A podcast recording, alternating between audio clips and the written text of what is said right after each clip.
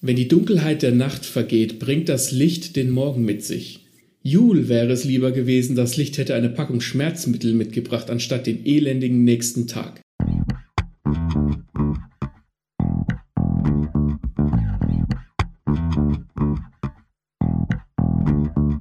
Herzlich willkommen zu Lesen und Lesen lassen, dem Bücher- und Schreibpodcast mit Martin und Maxe. Wir wünschen viel Spaß mit dieser Folge.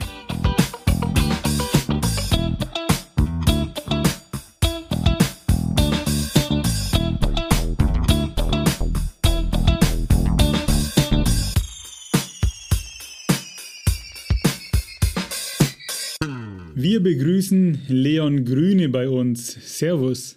Hallo. Im Gepäck hast du deinen neuen Thriller in Circulum, der Name Jul war eben zu hören. Äh, der ganze Name ist Dr. Jul Barbakow, ehemaliger Politikwissenschaftler. Was ist das für einer? Ja, Jul Barbakow ist im Endeffekt ein relativ interessanter Charakter eigentlich, weil das bei mir auch von den Büchern her der erste gewesen ist, der so wirklich einen Namen hat eigentlich. Also vor allen Dingen in dieser Szene. Das ist nochmal ein bisschen anders, weil er ist ein sehr gebildeter Mensch. Das ist bei den anderen auch der, zwar zum Teil der Fall gewesen, aber auf einem ganz anderen Gebiet. Das ist ein gesellschaftlich gebildeter Mensch, das ist ein ähm, sehr sensibler Mensch, das ist vor allen Dingen auch ein sehr vorsichtiger Mensch aufgrund seiner Vergangenheit und jemand, der über jede Entscheidung noch ein bisschen mehr nachdenkt, als es vielleicht die meisten normalen Menschen tun würden. Jetzt stellt sich mir eine Frage nach diesem Zitat, das wir eben gehört haben. Hat der Mann chronische Kopfschmerzen oder weiß er einfach nur den, das Morgengrau nicht zu schätzen? Ja, ist vielleicht so eine Mischung aus beidem. Also chronisch Kopfschmerzen. Ähm, er hat auf jeden Fall ein ziemliches Problem mit Kopfschmerzen schon sein komplettes Leben über. Aber vor allen Dingen seit einem bestimmten Ereignis in der Vergangenheit auf jeden Fall. Und ich glaube, er war noch nie so wirklich ein Fan vom Tag gewesen. vielleicht ist er ein Vampir. Martin, ich würde sagen, wir sind jetzt direkt mit der Hauptfigur eingestiegen. Bevor wir dann auf In Circulum eingehen, sollten wir eigentlich nochmal äh, erst über unseren Gast sprechen, damit die Leute wissen, wer ist Leon Grüne eigentlich? So machen wir das. Na dann, hau raus, Maxe. also, Leon, du bist noch, das klingt immer so doof, vergleichsweise jung, du bist noch relativ jung, du bist anfangs 20, richtig? Nein, ich bin noch nicht mal 20, ich bin 19. Du bist noch nicht mal 20. So. Da, werden jetzt, da werde ich jetzt gleich noch einen Fakt droppen. Da steht bei mir, du bist Anfang 20 im Skript drin. Wenn du noch, äh, wenn du nur nicht mal 20 bist, ist es noch umso beeindruckender. Aber da kommen wir gleich drauf zu sprechen. Ganz kurz, stopp. Wann wirst du 20? Ende September diesen Jahres. Ah, okay, die Folge kommt früher. Dann bist du immer noch 19. Dann bin ich immer noch 19, sehr gut. ja. Und zwar äh, meine erste Sache, die ich im Skript stehen habe. Du bist auf der Schule des Schreibens und wir haben uns kennengelernt auf der Liberatis Bona dieses Jahr im Februar. Und vorher habe ich von der Schule des Schreibens noch nie irgendwas gehört. Und ich bin mir sicher, dass auch einige da draußen die ihn nicht kennen. Kannst du erklären, was die Schule des Schreibens ist? Die Schule des Schreibens ist eigentlich eine Fernuniversität, kann man ganz plump so sagen. Und zwar für diejenigen, die äh, ein Romanprojekt haben oder ein Romanprojekt beginnen möchten, können das in vielen verschiedenen Studiengängen machen. Es gibt Romanwerkstätten, die sich jetzt auf ein spezielles Genre auslegen, wie bei mir zum Beispiel Krimi und Thriller.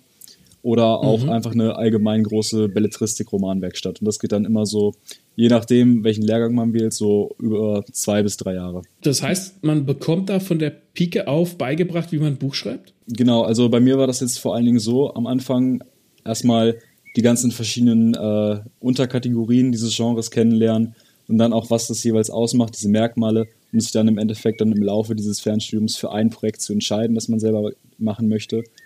Und dann mit einem Lektor, der beziehungsweise mit einem Fernlehrer, der auch Lektor ist, das dann quasi gemeinsam zu gestalten oder eben gemeinsam auf einen guten Weg zu bringen. Ja, würdest du sagen, das, was du dort lernst, das ist nice to know oder du nimmst da unheimlich viel für dich mit und wärst quasi nicht dort, wo du jetzt bist, wenn du nicht dort wärst? Also da von dem Fakt ausgehend, dass ich äh, bisher erst im siebten von, ich glaube, 30 Studienmonaten bin, äh, ist so ein endgültiges Fazit da ein bisschen schwierig. Es sind viele Sachen, wo ich mir denke, das ist nice to know, vor allen Dingen halt in Genres wo ich, oder beziehungsweise Unterkategorien, wo ich noch nicht weiß, da werde ich vermutlich nicht hingehen.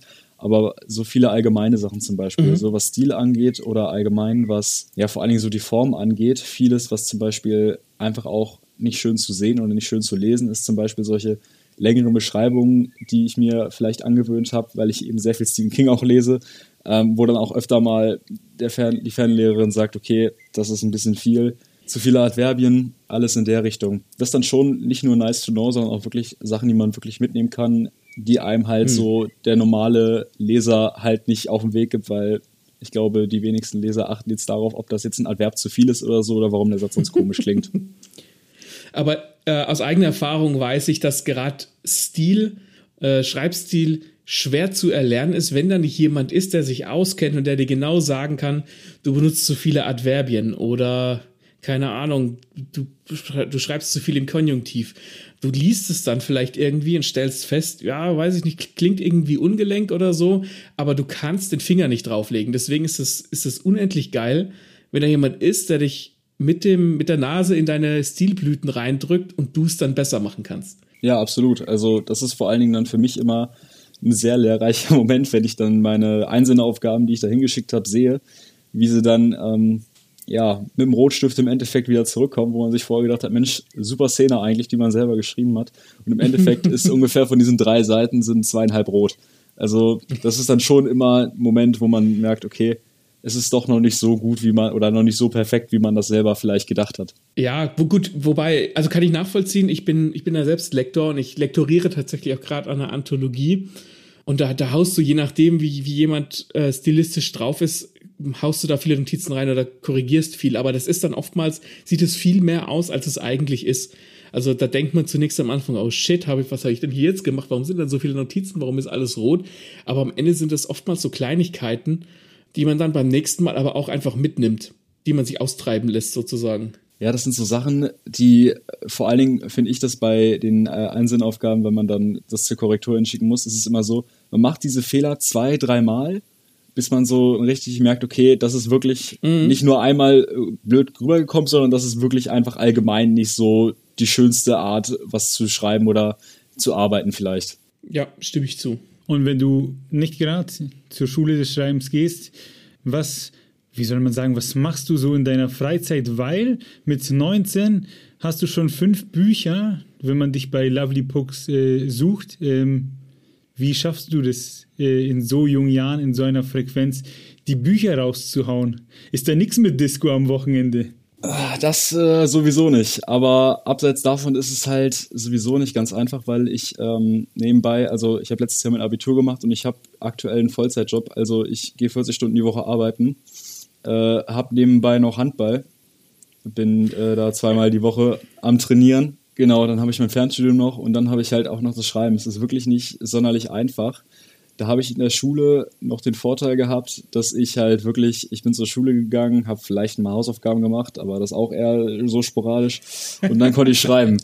Das ist halt viel einfacher gewesen als jetzt, wo ich halt einen 40-Stunden-Job habe, äh, also Vollzeitjob und da halt einfach wirklich sehr wie viel weniger Zeit habe als noch vor anderthalb Jahren.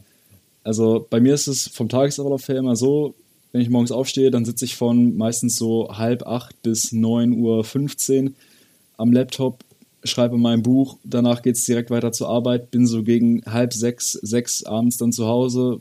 Wenn mir noch irgendwas im Kopf rumschwirrt oder ich noch nicht zufrieden bin, dann setze ich mich nochmal dran zum Schreiben. Oder wenn ich halt an den Tagen Handballtraining habe, dann fahre ich halt zum Training. Also so viel mit Langeweile ist, auf jeden Fall, ist es auf jeden Fall nicht bei mir. Wird dir das manchmal dann auch einfach zu viel, dass du denkst, boah, nee, fuck this shit, heute will ich mal gar nichts machen? Also gar nichts machen bei mir ist äh, sowieso schwierig. Also ich sag mal so, ich bin ein Mensch, das ist vielleicht komisch, ich hasse Sonntage. Ich komme nicht damit klar oder ich kann nicht morgens mit dem Gewissen aufstehen, dass ich weiß, heute mache ich nichts oder mache ich fast gar nichts ich fühle mich schlecht. Das geht irgendwie bei mir nicht. Ja gut, aber es ist ja nicht so, dass man, dass man sich hinsetzt und einfach nichts macht, sondern nichts zu machen heißt ja für viele einfach mal hinsetzen und ein Buch lesen oder was zocken. Ähm, und lesen tust du ja, äh, so wie wir dich kennen, gerne. Stephen King haben wir gehört, hast du gelesen ähm, lässt du mal die Seele baumeln. Ich glaube, das trifft es vielleicht bei dir eher. Ja, das auf jeden Fall. Das ist dann schon schön, wenn man das machen kann, aber ich bin auch nicht jemand, der sich dann von morgens bis abends hinsetzt und liest, weil mir dann selber das die ganze Zeit unter den Fingern juckt, okay, ich könnte jetzt auch eigentlich schreiben. Ich könnte jetzt eigentlich auch am Laptop sitzen und das nächste Kapitel schreiben. Ich könnte jetzt noch näher dahin kommen, das Buch fertig zu schreiben. Das ist das ist bei mir beim Schreiben allgemein so. Ich habe im Unterbewusstsein, bin ich die ganze Zeit einfach nur bei dieser Geschichte und so richtig eine Ruhephase davon bekommt man eigentlich auch wirklich nicht, wenn man wirklich so an der Geschichte dranhängt im Kopf. Das kann ich sehr gut nachvollziehen. Ich glaube, hätte ich nicht irgendwie, keine Ahnung, würde ich nicht nebenher noch rumlektorieren und hätte nicht, nicht noch, also auch Vollzeitjob und würde nicht noch Podcasts machen und Zeug, ging es mir wahrscheinlich ganz genauso. Dadurch, dass, dass, dass ich mehr, mehrere Projekte am Jonglieren bin, habe ich natürlich auch immer was zu tun. Aber hätte ich jetzt wirklich nur das Schreiben als kreativen, wie soll ich sagen, als kreatives Ventil, kann ich vollkommen nachvollziehen, die Aussage. Das ist halt allgemein eine Sache, wo ich der Meinung bin, so Schreiben ist eine 24-7-Sache. Man sitzt zwar nicht 24 Stunden am Tag, sieben Tage die Woche am Laptop, um seine Geschichte oder seine Idee runterzuschreiben, aber man ist im Kopf die ganze Zeit dabei, man entwickelt es die ganze Zeit weiter, man denkt die ganze Zeit, okay, das und das sind die Charaktere, was würden sie dann und dann tun? Also deswegen bin ich sowieso der Meinung, Schreiben ist eine 24-7-Sache, auch wenn man nicht die ganze mhm. Zeit am Laptop sitzt und es tippt. Und jetzt pass auf, jetzt bist du ja relativ frisch aus der Schule raus, Abi ist bestanden. Hast du seitdem mal in den Kalender geschaut, wie viele Ferien du eigentlich hattest? Ja, ähm, hm, das ist schon nicht wenig, äh, sagen wir es so. Also nach dem Abi, bei mir war es direkt eigentlich so, ich nach dem Abi bis zum, ich bin gerade am überlegen, ich glaube bis zum Dezember hatte ich dann keine wirkliche Beschäftigung. Ich habe einen, hab einen Minijob gehabt, aber ansonsten in der Zeit habe ich die ganze Zeit auch eigentlich nur mit Schreiben verbracht. Und vor allen Dingen jetzt, wenn ich merke, dass meine kleine Schwester Sommerferien hat, dass da Herbstferien noch kommen, also das ist dann schon ein Punkt, wo ich mir denke, ja, ich möchte auch gerne eigentlich. Aber gut, so ist es. Äh, das Berufsleben tauscht man ein gegen 30 Tage Urlaub, aber dafür gibt es auch ein wenig Kohlen. Ne, in ja, das stimmt. Wenn man dann 25, äh, wenn man dann 30 Tage hätte. Oh, oh. Gut, das stimmt. Das trifft nicht auf alle zu. Aber was du hast, was andere nicht haben, ist ein aktuelles Buch am Start. Ähm, Zeitpunkt der Aufnahme heute 25.06. in Circulum. Ist es schon draußen? Wann kommt's? Wann ist der offizielle Release-Termin? Der offizielle Release-Termin ist morgen, also am 26. Juni. Das E-Book habe ich vorhin vorbereitet, dass das morgen auch rechtzeitig da ist. Das Taschenbuch musste ich ein bisschen früher vorbereiten, deswegen kann es tatsächlich auch sein, dass ein oder zwei Leute das vielleicht auch schon zwei, drei Tage vorher bei Amazon oder so gesehen haben. Aber das ging leider nicht anders, weil das sonst mit dem Blogger-Exemplar nicht funktioniert hätte. Aber offizieller Re Re äh, Release-Tag ist morgen, am 26. Juni. Nicht wundern, Leute. Äh, wenn die Folge also draußen ist, für euch heißt es dann Out Now, ist schon draußen. Und darüber sprechen wir heute mit dir, über das Buch. Und den Jul, den haben wir schon angesprochen, den Barbakow. Und in deinem Buch sieht sich Jul mit den Geistern seiner Vergangenheit konfrontiert. Wir bleiben vage, denn wir wollen nicht spoilern. Und er nimmt eine Stelle als äh, Protokollant in einer Nervenheilanstalt an und hofft dadurch, ein neues Leben beginnen zu können. Und der neue ja, Traumjob, sage ich mal, wird zum Albtraumjob. Das ist, sage ich mal, die Situation kurz zusammengefasst. Was würdest du sagen, worum geht es in deinem Thriller?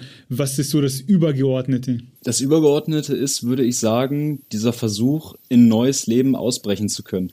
Wir haben es bei Julia mit einer Figur eine sehr schwere Vergangenheit und hat sich aus sehr vielen wieder hochkämpfen müssen und ist jetzt quasi nach längerer Zeit endlich dazu bereit, wirklich ein neues Leben anzufangen. Und das ist so das Zentrale, was so eigentlich vor allen Dingen sich in der ersten und in der, ja, in den ersten zwei Dritteln des Buches abspielt, ist dieser Versuch oder dieser Wille, unbedingt wieder ein Leben zu haben, das an Normalität grenzt.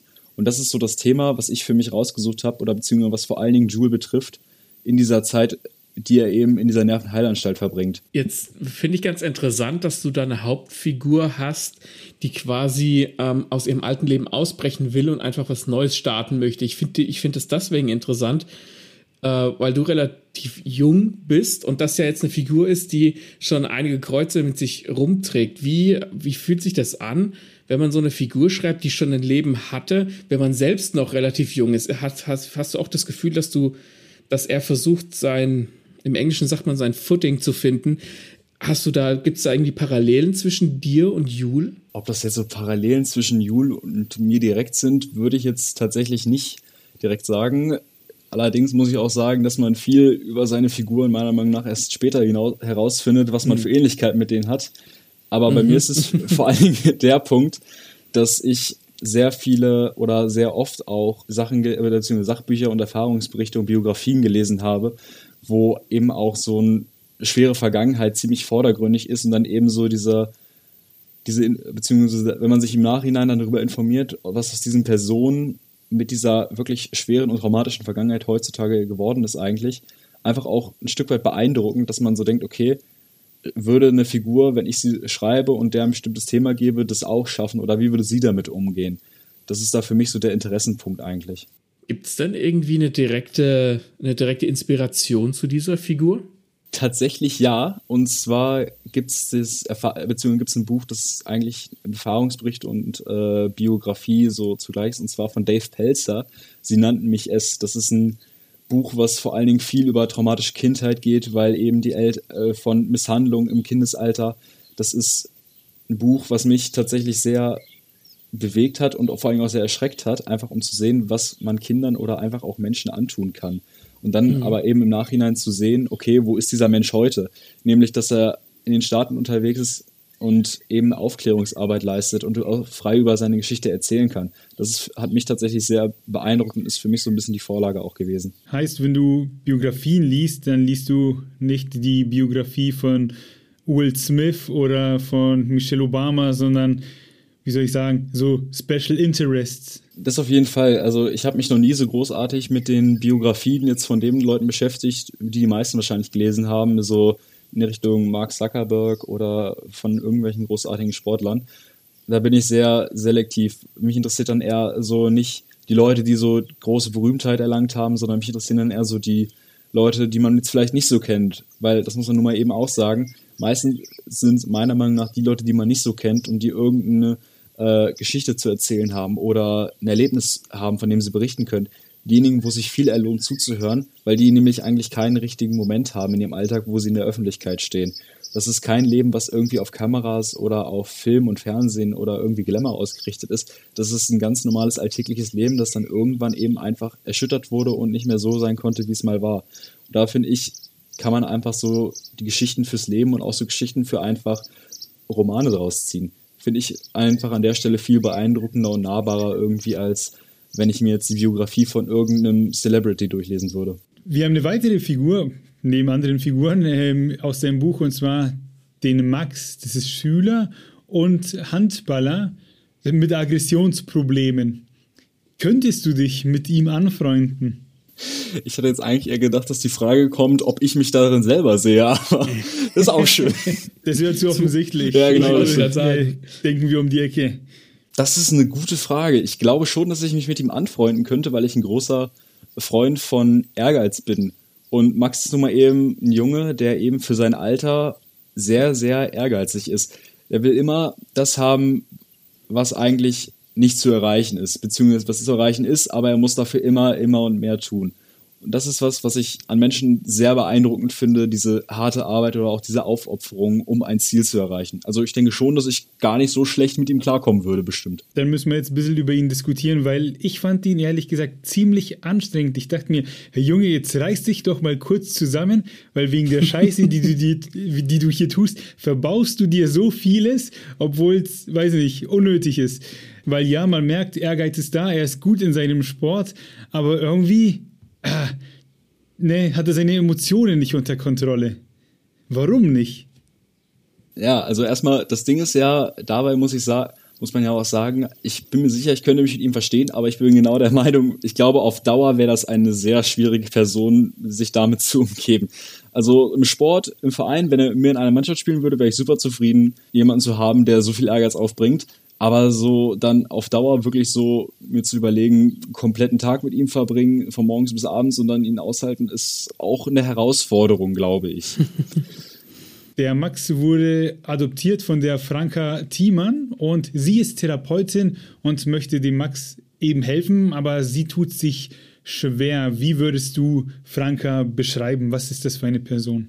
Ja, Franka passt dahingehend eigentlich sehr gut zu Max, weil sie eben auch sehr ehrgeizig ist wie man relativ früh schon sieht, sie hat eine Aufgabe für sich gefunden, nämlich auch vor allen Dingen ihrem Adoptivsohn zu helfen. Und das zieht sich eigentlich auch so mit durch ihre ja, komplette Persönlichkeit, dass sie eben nicht aufgeben möchte. Sie hat sehr viel Energie da reingesteckt, Max zu helfen oder möchte ihm auch immer noch helfen. Und es ist ihr persönlich egal, wie schwierig das sein wird. Sie möchte es immer weiter versuchen.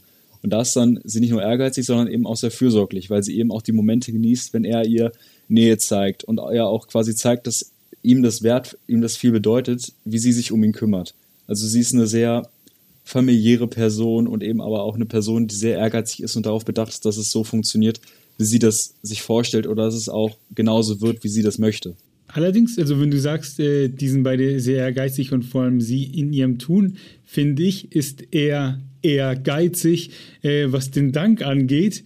Wortspiel musste sein, ähm, weil er scheint, wie soll ich sagen, nicht schnell beleidigt zu sein, aber man kann ihm sehr schnell auf den Schlips treten. Und das macht sie ungewollt auch. Also ich glaube irgendwie, weiß nicht, ähm, da könnte schon mehr Dankbarkeit von ihm rüberkommen. Ja, was das angeht, ist Max äh, eine schwierige Person, weil er eben zwar einerseits viel verlangt oder auch anderen viel abverlangt, aber selber auch eben er sich selber meistens im Recht sieht und da nicht die Arbeit sieht, die andere sich mit ihm machen oder auch mit dem machen oder sich die Arbeit mit ihm machen, wie es eigentlich ja nötig ist.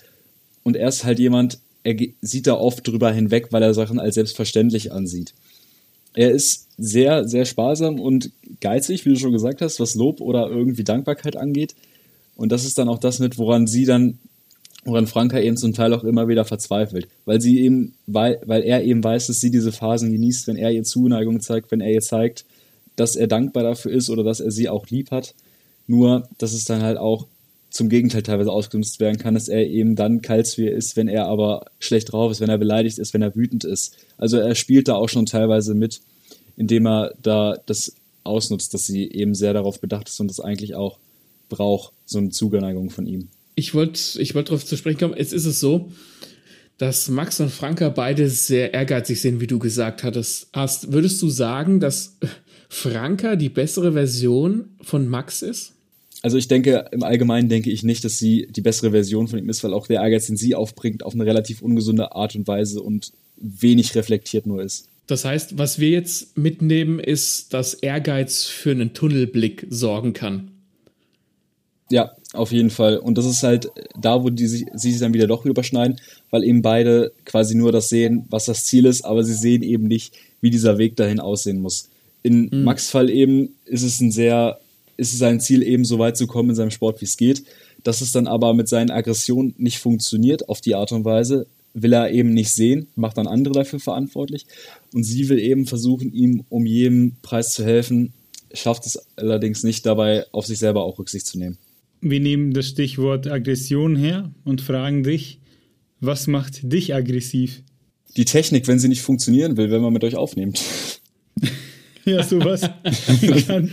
clever, hier, clever. Können wir ja nebenbei erzählen, ähm, woher die Antwort kommt. Vor Aufzeichnung des Interviews war es mal wieder der Klassiker, dass wohl alles vorher funktioniert hat, nur wenn die Lull-Leute anrufen, funktioniert es dann doch nicht mehr. Obwohl man nichts verändert hat, oder?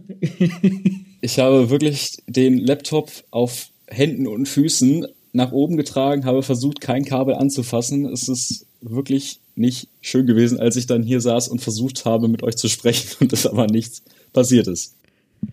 Ich würde ja. sagen, nach Druckern sind Mikrofone die größten Arschlöcher der Technik, die es gibt.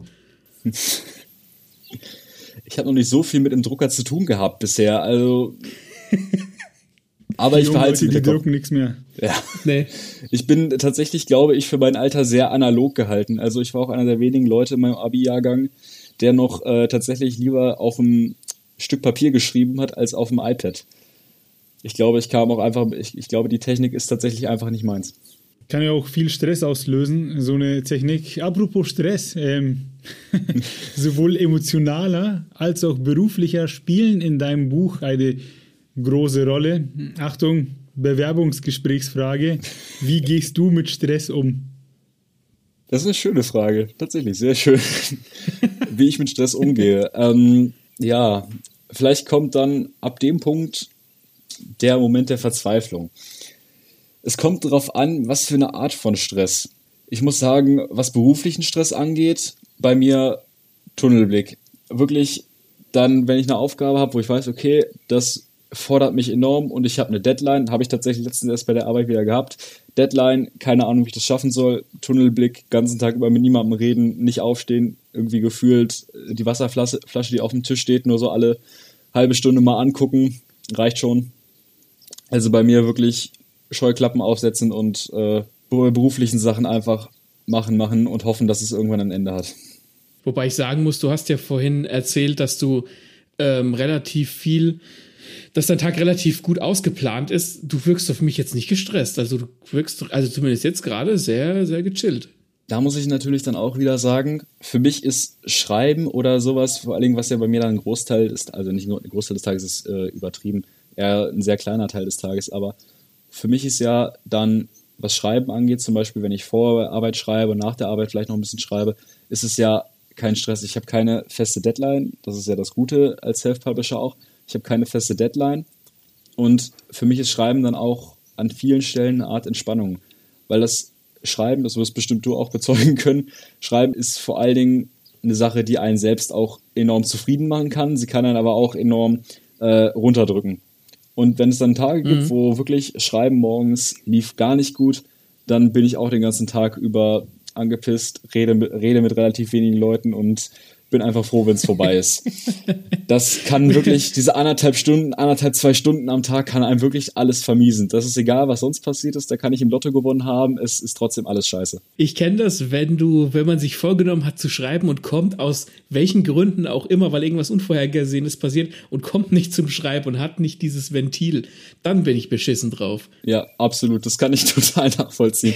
Was auch, was schlimm ist, wenn man die ganze Zeit im Gefühl hat, okay, ich möchte schreiben, ich kann schreiben, jetzt geht's los und dann sitzt man vorm Laptop und man weiß nicht, was, was man machen soll. Das ist irgendwie so, als müsste man erstmal rausfinden, keine Ahnung, welche Buchstaben auf den Tasten sind.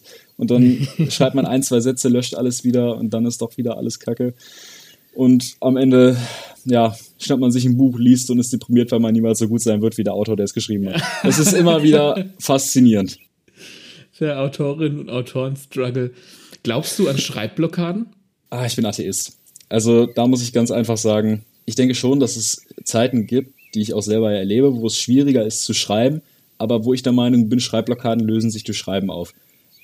Mhm. Zum einen vor allen Dingen so, wenn ich ein Buch vor mir habe oder eine Geschichte vor mir habe, wo ich merke, sitze ich zwei, drei Tage ran, geht nicht weiter, okay, dann habe ich ja trotzdem so viel im Kopf, dann schreibe ich halt was anderes eben auf.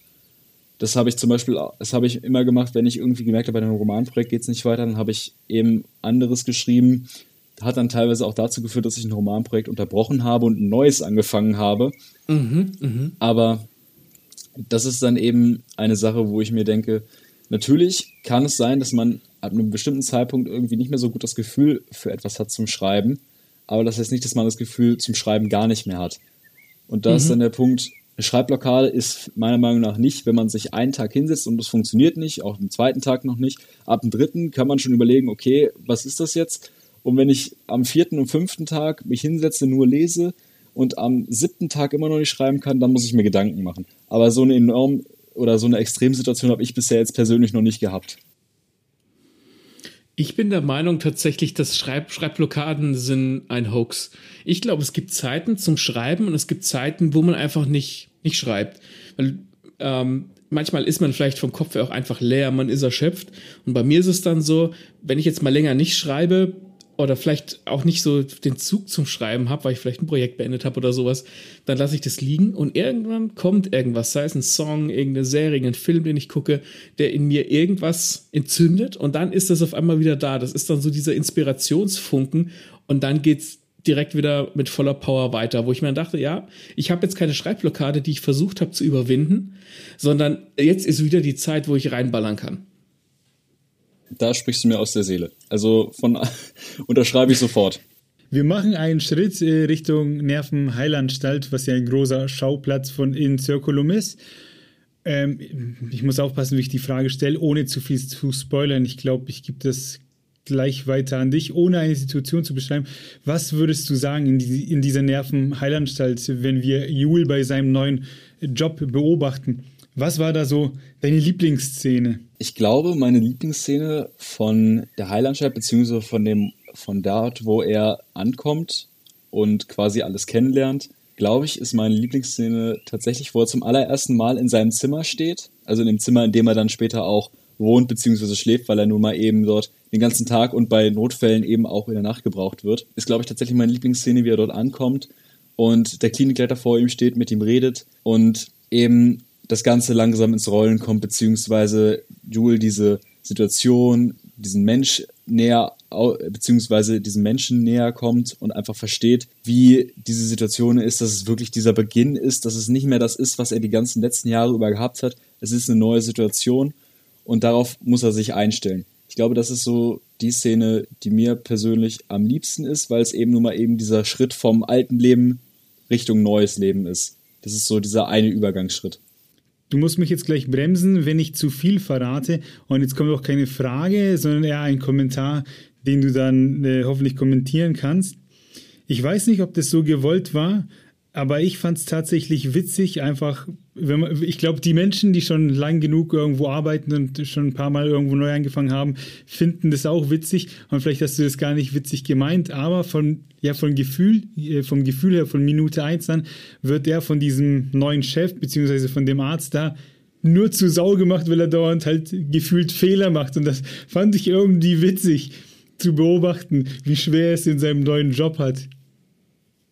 Ja, er ist halt nun mal eben in dem Fall wirklich ein Unglücksrabe, muss man sagen. Ähm, ja, war tatsächlich nicht witzig gemeint. Ich kann absolut verstehen, dass das als dass es witzig ist. Ich glaube, wenn man da so nüchtern objektiv drauf schaut, dann ist es auch eigentlich eine relativ witzige Sache. Ja, das sind dann Erfahrungsberichte des eigenen Lebens, würde ich sagen. Ja, fand ich gut, weil er, er, er kann in manchen Situationen gefühlt nichts richtig machen.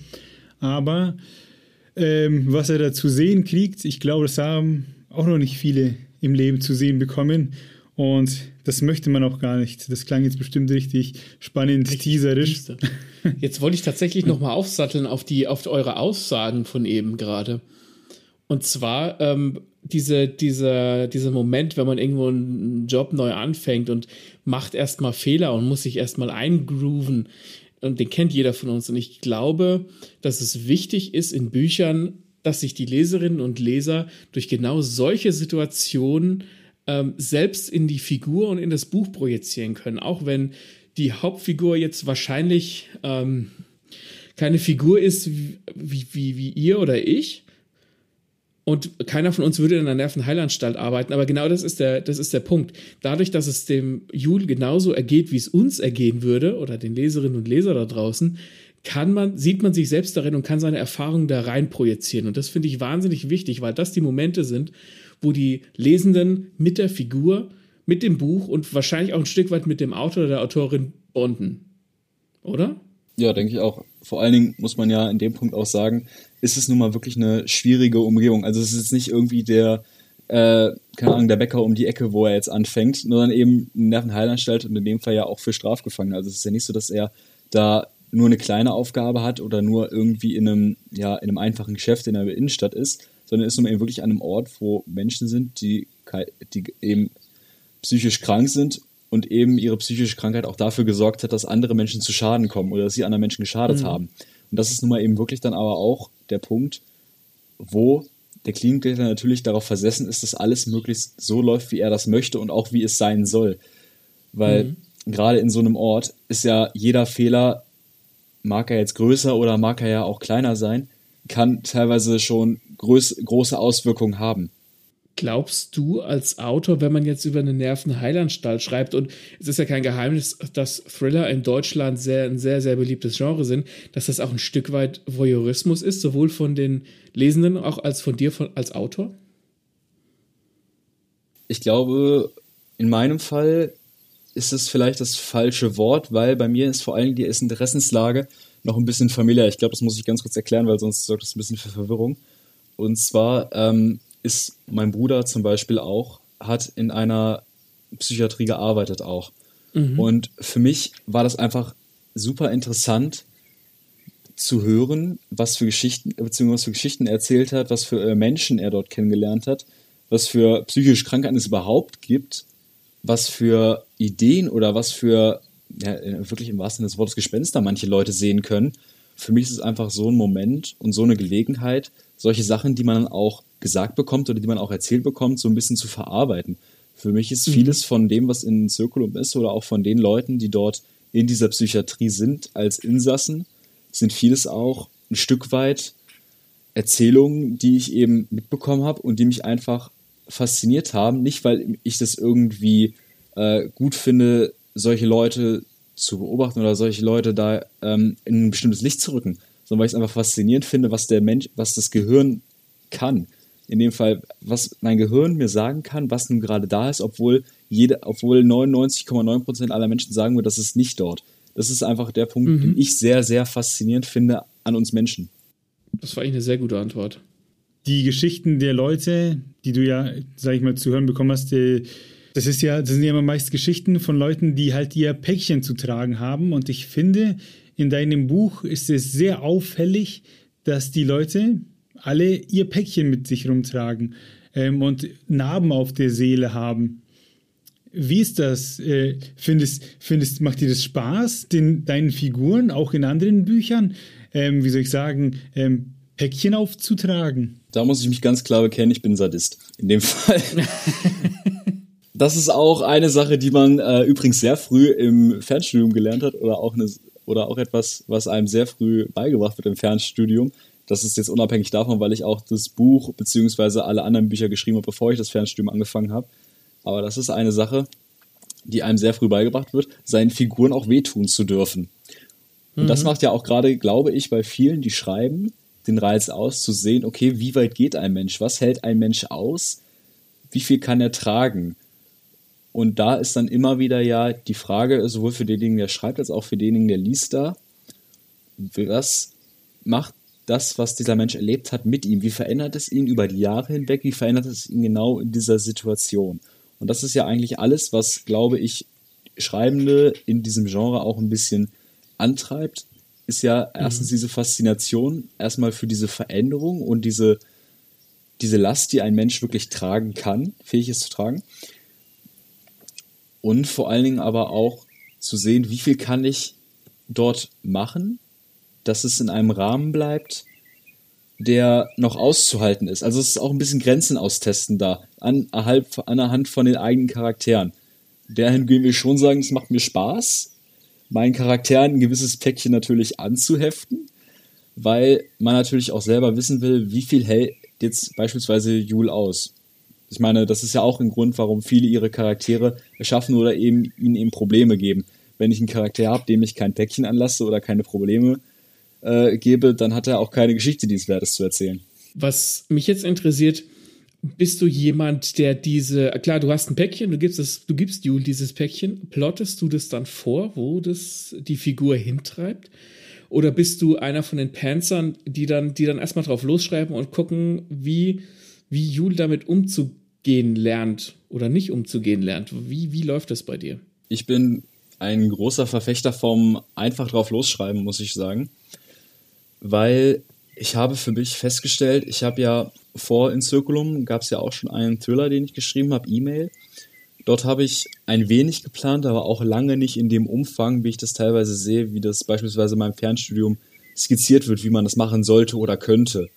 Ich mhm. bin jemand, der sich schwer tut, sich hinzusetzen und eine Struktur zu entwickeln für ein Buch. Ich schaffe es nicht, mich an meinen Schreibtisch zu setzen und zu sagen, okay, ich entwickle jetzt ein Kapitel, äh, Kapiteltreatment und sage, was in 20 Kapiteln passiert oder wo Jule äh, in drei Kapiteln darauf hinauslaufen soll. Das weiß ich vorher nicht. Das habe ich bei Incirculum versucht. Es ging auch bis zu einem gewissen Grad. Aber im Grunde genommen weiß ich bei 99% aller Szenen, die ich schreibe, nicht, wo die im Endeffekt dann nochmal irgendwann hinführen werden. Bei Encirculum ist allerdings auch das Besondere, muss ich sagen. Ähm, ich habe noch keinen von meinen Büchern so lange überarbeitet und auch so viel überarbeitet wie Encirculum. Also Jule war von der ersten Idee bis jetzt, wie er im fertigen Stadium ist, eigentlich nochmal nicht vollkommen anders, aber sehr, sehr anders auch in vielen Bereichen. Mhm. Hast du auch ja, vermutlich keine Zeit zum Plotten, oder? ja, das kommt dazu. ja, ich, ich glaube immer, ich glaube, ich glaube tatsächlich, dass am Ende des Tages Plotter und Panzer dieselbe Person sind. Bloß Plotter, Plotter planen halt vorher und Panzer planen halt danach. Die müssen danach alles in Reihenfolge bringen.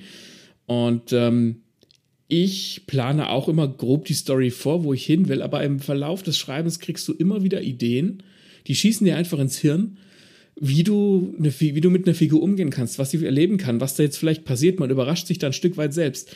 Und ich finde, dass ein gutes, ein gutes Konstrukt oder eine gute, eine gut geschriebene Geschichte es tragen kann, wenn man einen spontanen Hirnfurz hat und baut den dann ein. Dann kann man den meistens ohne Probleme unterbringen, solange er jetzt nicht völlig entgegen allem ist, was man bisher geschrieben hat das ist genau das, was ich denke, was vor allen Dingen bei, ich weiß nicht, wie das bei anderen ist im äh, Detail, aber was bei mir auch das Schwierige ist, ich habe mich ja, musste ich für mein Fernstudium tatsächlich, ich musste mich hinsetzen, um für das Buch, was ich dann eben im Fernstudium fertigstelle, musste ich mich hinsetzen und äh, ein Exposé schreiben. Und ich bin halt noch nicht fertig. Mhm. Ich bin, äh, ich glaube, ja, so ungefähr etwas über der Hälfte und musste mich hinsetzen, musste einen kompletten Plot entwickeln, quasi von vorne bis hinten durchgehen, okay, wie wird dieses Buch, was passiert, was ist quasi das Endziel, worauf ich hinausarbeite.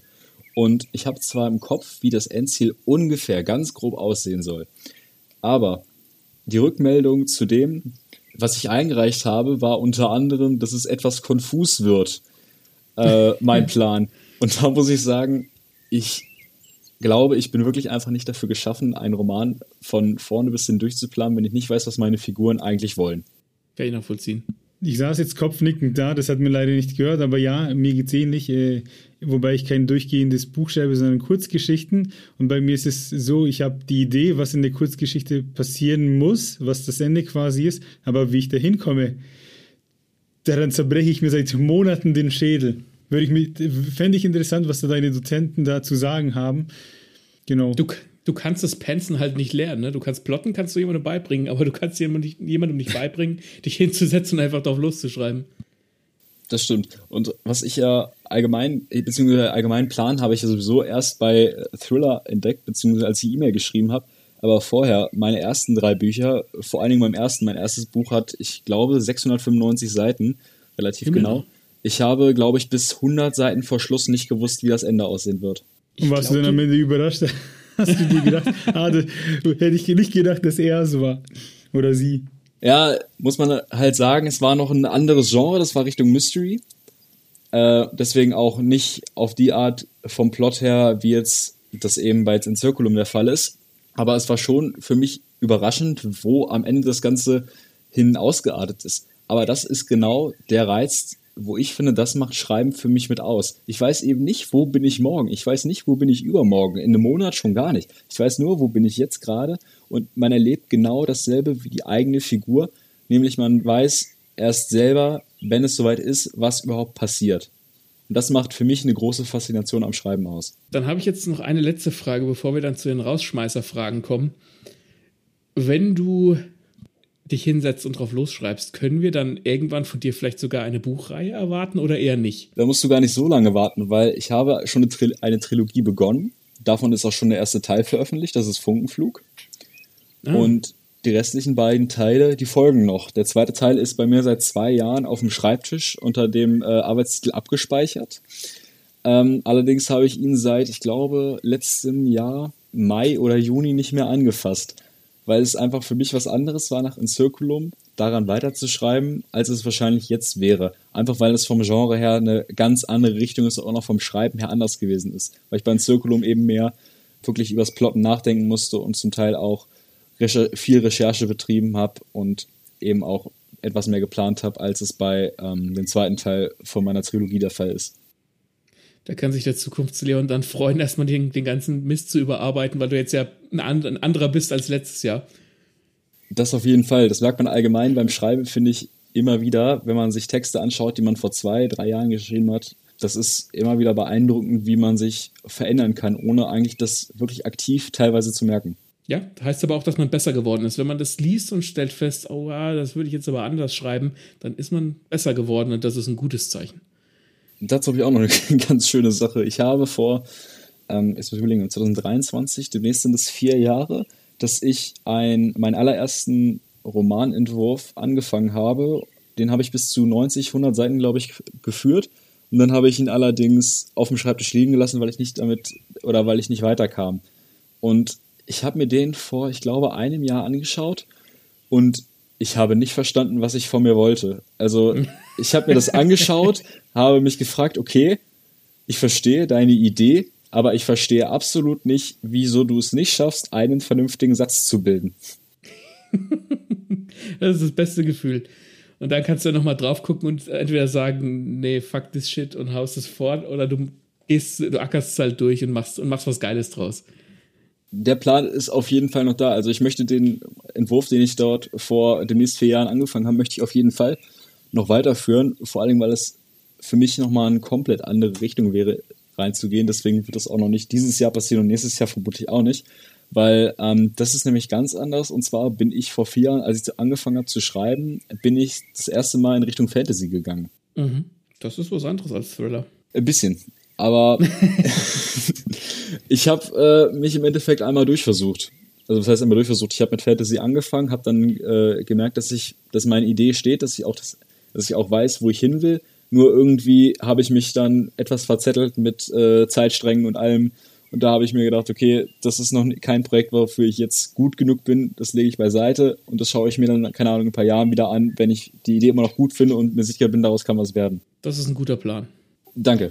Vernünftige Sätze hast du heute auf jeden Fall sehr viele gebildet, aber mal schauen, wie vernünftig deine Antworten gleich werden bei unseren weltberühmten Rausschmeißerfragen. Denn jetzt haben wir ziemlich viel übers Schreiben gesprochen. Das war, wie soll ich sagen, sehr erfrischend. Und über dein neues Buch in Circulum. Jetzt wollen wir aber wissen, wer ist Leon Grüne? Ne? Was geht in seinem Kopf vor? Deswegen die erste Frage. Warum ist Handball besser als Fußball? ich finde es so gut, dass diese Frage kommt. ähm, relativ kurz zusammengefasst. Es ist dynamischer, es ist körperbetonter und es ist anstrengender. Ich habe dem nichts mehr hinzuzufügen, Maxi. Du? Ich weiß nicht. Ähm, nein. und wahrscheinlich hat man mit, mit der Hand auch einfach bessere Kontrolle als mit dem Fuß. Das wäre jetzt so meine, die, die erste logische Antwort von jemandem, der mit beidem jetzt nicht so wahnsinnig viel anfangen kann. Ich sag mal so, das kommt darauf an, ob du mit äh, Harz, also mit Kleber in den Händen spielst oder nicht. Das ist eine Aussage, die überfordert mich, die habe ich noch nie gehört, die muss Das klingt nach Cheaten. Also, irgendwie. Nee, nee, nee. Und zwar gibt es beim Handball Harz. Harz ist, kannst du dir vorstellen, wie Baumharz nur in künstlicher. Früher hat man wirklich Baumharz dafür verwendet, aber egal. Mhm. Ähm, das schmierst du dir an die Hand oder an den Ball und dann reibst du quasi diesen Ball damit ein und dann klebt er in deiner Hand. Dann kannst du im Endeffekt deine Hand komplett gerade machen, klebst diesen Ball da dran und äh, drehst die Hand so, dass der Ball über dem Boden hängt, der fällt nicht ab. Das verwenden okay. die, die ab einer höheren Spielklasse spielen, also ich sag mal so, ab der dritten Liga mindestens verwenden das alle. Ähm, ja, ist im Endeffekt eigentlich so das gängigste Mittel, womit Handball gespielt wird. Jeder Profisportler ist, äh, ja, wie soll man das sagen, harzverliebt. Maxe, gibst du, du hattest gerade auch Hisoka im Kopf. ja. Unsere Hunter Hunter Fans wissen Bescheid. Ja. Aber wieso macht man das? Wegen, wegen dem Grip? Genau, mehr Grip. Und was man auch, das äh, muss man allerdings lernen, beim erstmal, wenn du Harz verwendest für Handball, musst du den Ball abrollen. Also du kannst nicht einfach, wenn du den Ball greifst, kannst du ihn nicht einfach so normal werfen, weil sonst bleibt er halt kleben, mhm. ist ja logisch. Deswegen musst du den abrollen. Das heißt, du musst die Hand nach unten rollen, wenn du den Ball werfen willst. Und wenn du damit den Dreh raus hast, kannst du damit um einiges härter und auch viel und meistens auch gezielter werfen als mit einem Ball, Krass. wo kein äh, Harz dran ist. Ich muss auch sagen, ich spiele seit, äh, ich muss überlegen, seit ich 14 bin, eigentlich durchgehend mit Harz. Und ich glaube, mal, ich würde keinen Wurf mit annähernd so viel Power aufs Tor bekommen, wenn ich einen Ball habe, wo kein Harz dran ist. Also das ist wirklich eine Gewöhnungssache, aber wenn man drin ist, dann will man eigentlich auch nicht mehr ohne spielen.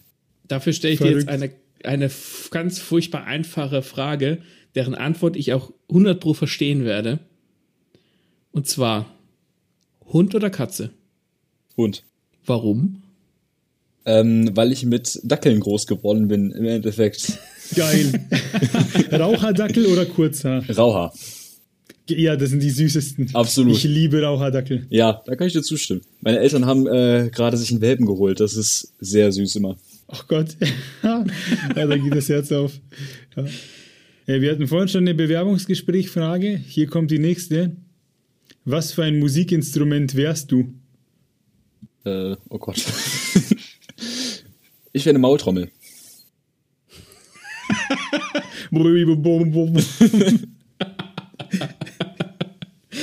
Mit der Antwort habe ich nicht gerechnet. Nee. Aber wichtig ist es, in Bewerbungsgesprächen solche Antworten immer zu begründen. Wenn ich jetzt sage, man kann mich in den Mund nehmen, ist das komisch. Ähm, ich bin, äh, so will ich es natürlich begründen, ich bin außergewöhnlich und einprägsam. Das ist gut. Das glaube ich mir. Wenn ich, wenn ich wieder ein Vorstellungsgespräch habe, ich glaube mir das. das ist immer das Wichtigste, dass man sich das selber glaubt. Genau, eine letzte Frage haben wir noch. Und zwar, träumst du von deiner eigenen Bibliothek, die du zu Hause hast? Oder ist es, ist es dir lieber, dass die Menschen sich dein Buch aus der Stadtbibliothek ausleihen können? Also, das ist für mich eine schwierige Antwort, weil ich möchte meine ganzen Bücher, die ich hier zu Hause habe, echt nicht missen. Und da ich auch der Meinung bin, dass das Schreiben alleine, auch wenn es nicht so viel Lesen, einen glücklicher macht, denke ich mal, dass ich eher von meiner eigenen Bibliothek träumen würde. Finde find ich faszinierend. Ja. Weil, sorry, von, von dem, was wir jetzt so gehört haben mit dem Schreiben und so, hätte ich eher gesagt, dass du das Zweite nimmst, ne? Ich, ich eigentlich von mir auch. Äh, wenn, ich drüber, äh, wenn ich länger drüber nachdenke, ist es für mich so, ich würde nie im Leben so eine Verbindung zum Schreiben haben und ich würde auch selber nie im Leben schreiben und so einen Gefallen und so eine Liebe zu Büchern haben, wenn ich nicht von klein auf mit Büchern oder mit dem Lesen groß geworden wäre. Und da ist dann, finde ich, die Verbindung so zu den ganzen Büchern, die ich hier hinter mir im Regal an der Wand stehen habe, einfach größer als zu sagen, okay, lieber habe ich hier keine Bücher zu Hause, dass ein Mensch mein Buch liest. Geileres Schlusswort jetzt gar nicht geben können, oder Maxi? Ja, ich habe ich hab dem nichts hinzuzufügen. Sau gut. Dann sagen wir, ja, warte mal, wie machen wir es? Wir sagen in Circulum out now. Leon Grüne heißt der Autor und verrate uns, wo findet man dich, wo findet man äh, dein Buch, wo findet man alles über dich?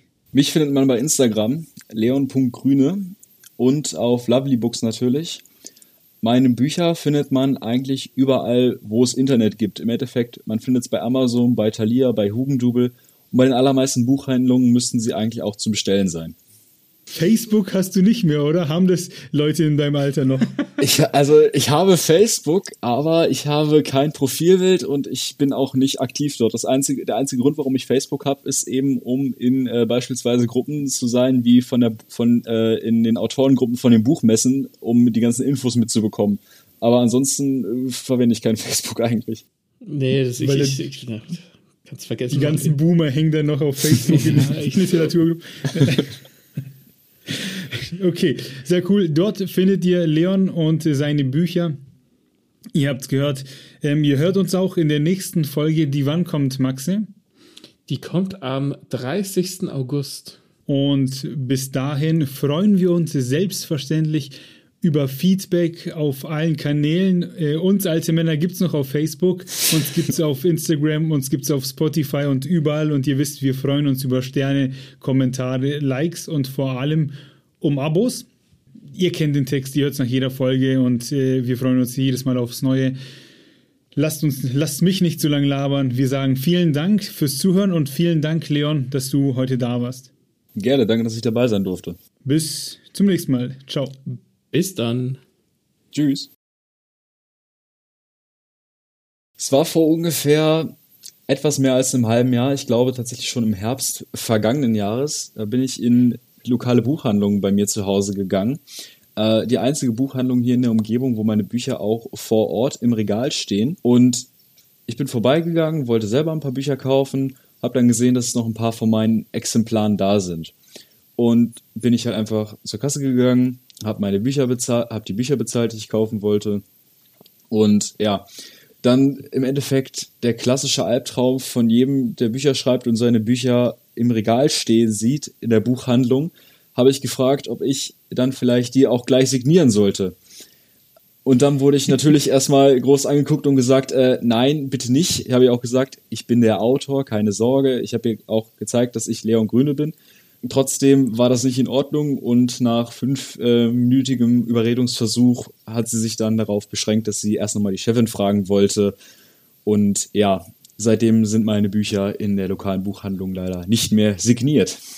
Die haben sich nicht Wie drauf eingelassen? Nee, also ich sag mal so, ich habe seit heute, ich habe bis heute auch nichts mehr gehört. Ich habe am Anfang, als ich meine Bücher die ersten Male gesehen habe und mit der Chefin auch immer wieder gesprochen habe, ähm, sie hat auch gar kein Problem mit, hat das selber angesprochen, ob ich das machen könnte. Ich habe gesagt, kein Problem. Und dann war ich halt einmal wieder da und habe gesagt, hier, soll ich die gleich mal wieder signieren? Ist vielleicht ganz schön. Und dann, äh, nö, bitte nicht. Wie unangenehm war dir der Moment an der Kasse, als du es gefragt hast und die Kassiererin wusste nichts mit dir anzufangen? Es war schon schwierig. Also ich habe nicht erwartet, dass man jetzt direkt weiß, wer ich bin. Allerdings muss man auch sagen, die Kassiererin habe ich auch schon öfter gesehen. Die war auch öfter da, wenn ich mit der Chefin über meine Bücher gesprochen habe und gesagt habe, wann das nächste Buch kommt. Ja, deswegen war schon ziemlich unangenehm, weil ich auch einfach in dem Moment natürlich nicht verstanden habe, warum darf ich denn jetzt eigentlich mein eigenes Buch nicht signieren.